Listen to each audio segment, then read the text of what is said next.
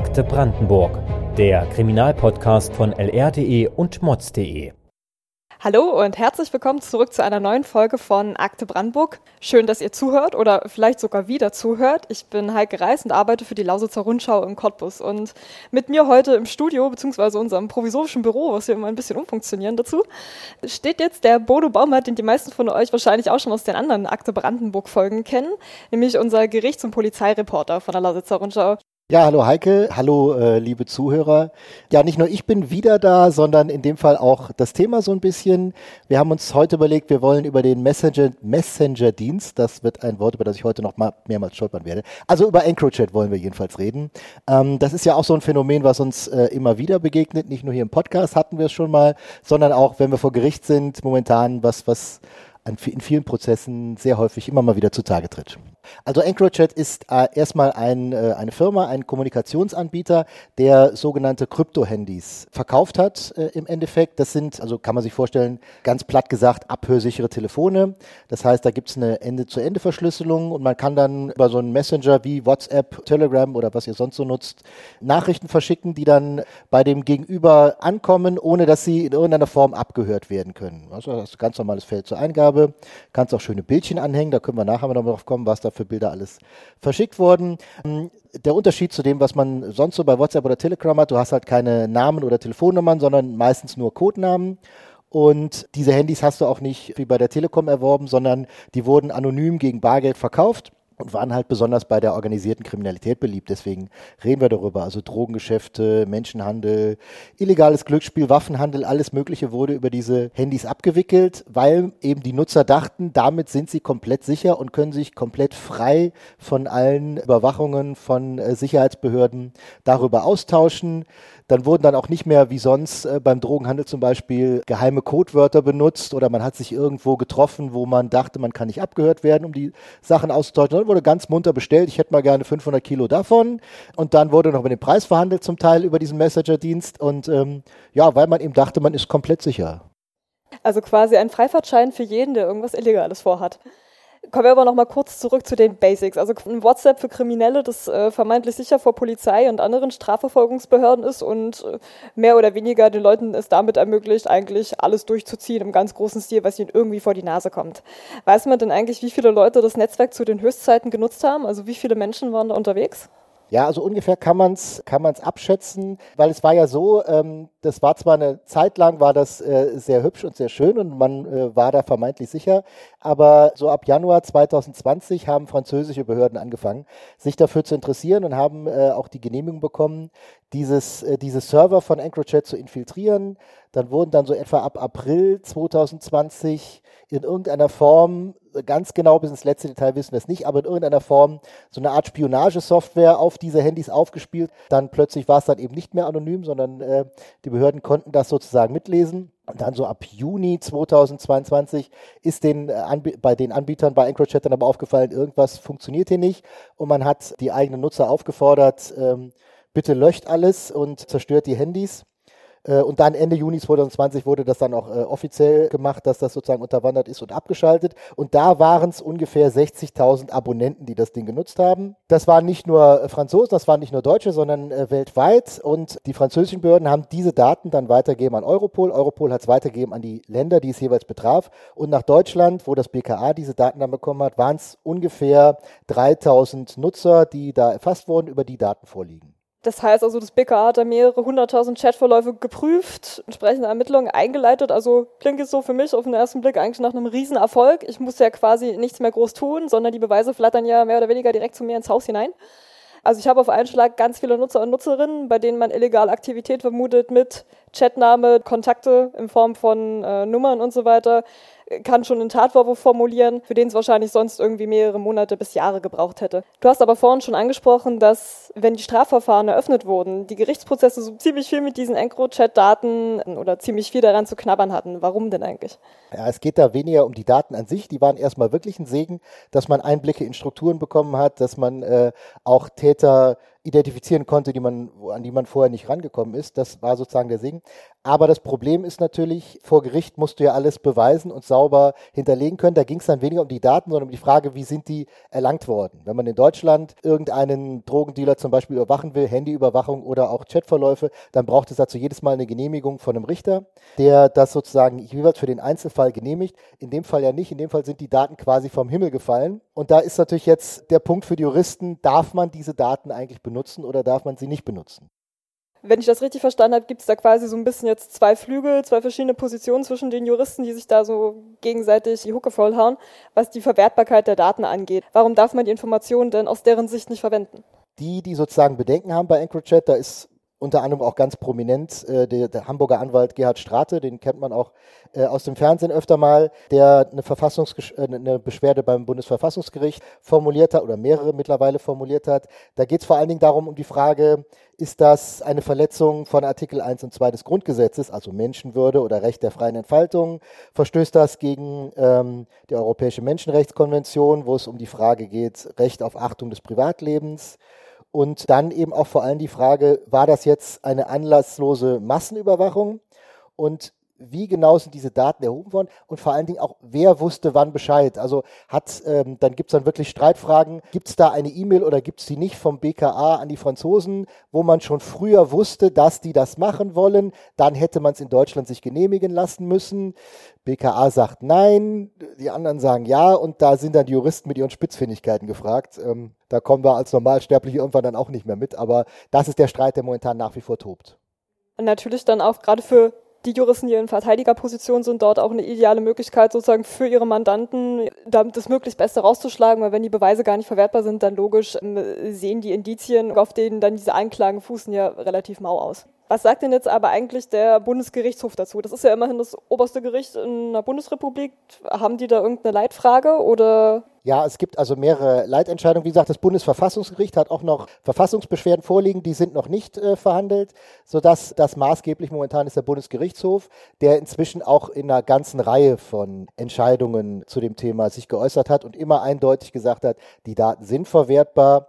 Ähm, und da besteht keinerlei Zweifel daran. Und das sind dann eben auch die Entscheidungen, an denen sich dann die Landgerichte bei uns in Brandenburg beispielsweise orientieren, mit ganz wenigen Ausnahmen. Also es gibt auch in Brandenburg oder eins in Brandenburg, eine Kammer, die mal äh, Zweifel an der Nutzung von EncroChat geäußert hat. In Berlin gibt es eine, aber ansonsten gibt es mittlerweile hunderte von Urteilen in Deutschland, die alle in eine Richtung gehen und sagen, ja, EncroChat ist nutzbar.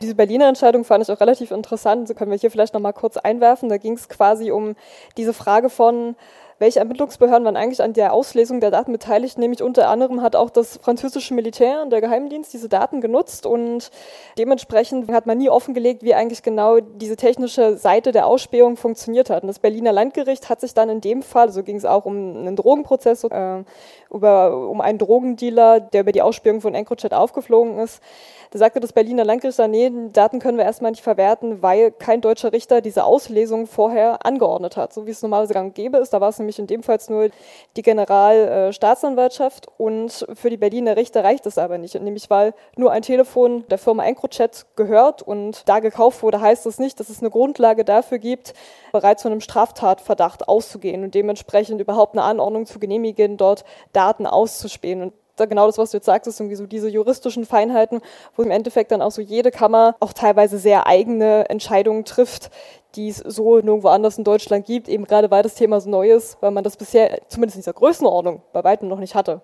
Ja, wobei man äh, dann natürlich auch wieder sagen muss, das BGH sagt auf der anderen Seite, 90 Prozent der Nutzer äh, von diesen Handys waren Kriminelle. Also ist davon auszugehen, dass wer das gekauft hat, ein Anliegen hatte, das zu tun und sich das daran orientieren. Spannend ist auch nochmal die Frage in Frankreich sozusagen, da wo die Daten erhoben werden. Offiziell heißt es mit ähm, geheimdienstlichen Methoden und fertig.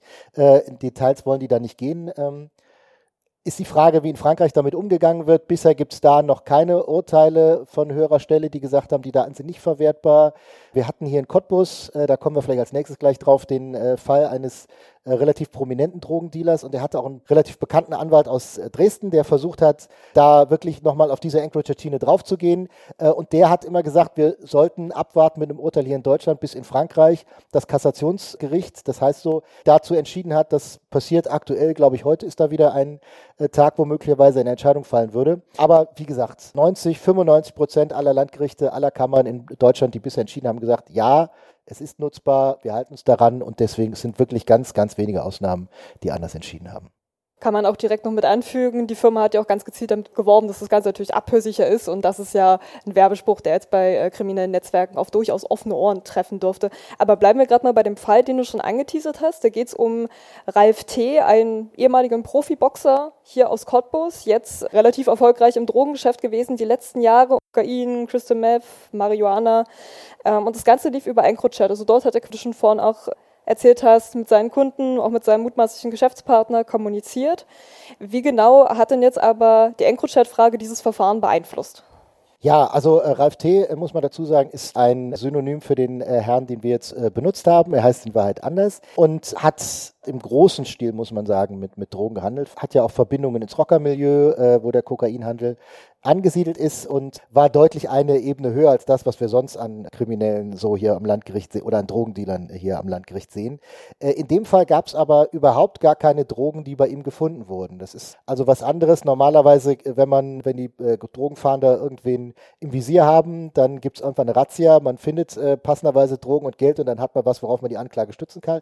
In dem Fall gab es nur diese EncroChat-Verläufe, in denen relativ, aus denen relativ klar ersichtlich war, dass da Drogen im großen Stil gehandelt wurden, im Kilobereich, quer durch Ostdeutschland, wo man Abnehmer gefunden hat, wo dann zum Teil auch der Boote via EncroChat noch erzählt bekommen hat, wo er wie lang fahren muss, dann abliefern, Foto machen, über EncroChat zurückschicken, dass man sieht, dass angekommen ist. Also diese Daten hatte man alle, darauf hat man eine Anklage gestützt. Und die Gegenseite, wie gesagt, äh, mit äh, prominenter Anwaltsunterstützung, hat eben äh, komplett gesagt, diese Daten sind nicht nutzbar. Punkt und fertig und damit Freispruch für den Angeklagten, weil es gibt ja keine Beweise gegen ihn. So, dieser Auffassung ist das Gericht allerdings nicht gefolgt, er ist verurteilt worden. Logischerweise haben die Verteidiger natürlich Rechtsmittel eingelegt, das heißt, auch dieser Fall liegt jetzt beim Bundesgerichtshof und muss da überprüft werden. Sollten sie nicht jetzt plötzlich in eine ganz andere Richtung gehen beim BGH, wird es allerdings wahrscheinlich auch da bei dieser Verurteilung bleiben. Bleibt mal abzuwarten, wie die Erfolgsquote dort aussieht. So ähnlich lief das auch in dem Fratelli-Fall in Frankfurt oder habt ihr vielleicht schon mal gehört. Mehr findet ihr dazu übrigens in der zweiten Folge von Akte Brandenburg, wenn euch das näher interessiert. Aber nochmal zurück zum eigentlichen Thema. Ähm, gerade dieser Fall wird ja jetzt auch noch einmal die Bundesrichter beschäftigen. Das Ganze hat aber auch Auswirkungen auf die Justizlandschaft in Brandenburg. Äh, vielleicht kannst du dazu noch mal kurz ein paar Worte sagen, Bodo. Wie gestaltet sich das da jetzt? Ja, also es sind ja relativ viele Daten, die da zusammengekommen sind. Ein Teil ist mittlerweile, oder ein Teil der Personen, die man da identifiziert hat, sind mittlerweile vor Gericht gestellt. In Brandenburg waren es, gab es mal eine Aussage des Justizministeriums, über 100 Fälle die sozusagen man identifiziert hat. Davon ist ungefähr ein Drittel mittlerweile verurteilt. Der Rest steht also noch aus. Und wir sehen natürlich bei den Gerichten, dass da relativ viele Fälle sich häufen. So viele Drogenfälle, die ad hoc auf einmal kommen, äh, hat man ja sonst nicht. Deswegen hat auch mittlerweile das äh, Justizministerium reagiert und zugesagt, dass alle Landgerichte in Brandenburg zwei zusätzliche Stellen bekommen, mit denen man dann eine äh, extra EncroChat-Kammer sozusagen äh, bilden kann, wenn man es möchte. Und ja, ist völlig klar, da kommt noch eine ganze Welle von Prozessen auf äh, uns zu. Es sind ja eben nicht nur die Fälle, die sozusagen über EncroChat äh, ermittelt werden, sondern es gibt ja noch weitere dieser Messenger-Dienste, über die auch nochmal Daten äh, ermittelt wurden, die dann auch noch wahrscheinlich abzuhandeln sind. Genau, das sind äh, zum Beispiel die Plattformen Sky ECC, also Sky wie das englische Wort für Himmel und die Großbuchstaben ECC, aber auch die kanadische Plattform Anom. Wie ist denn da jetzt aber die aktuelle Lage? Weil wir sprechen immer nur von EncroChat-Verfahren hier in Deutschland, das heißt, von den anderen gibt es noch gar keine oder wie?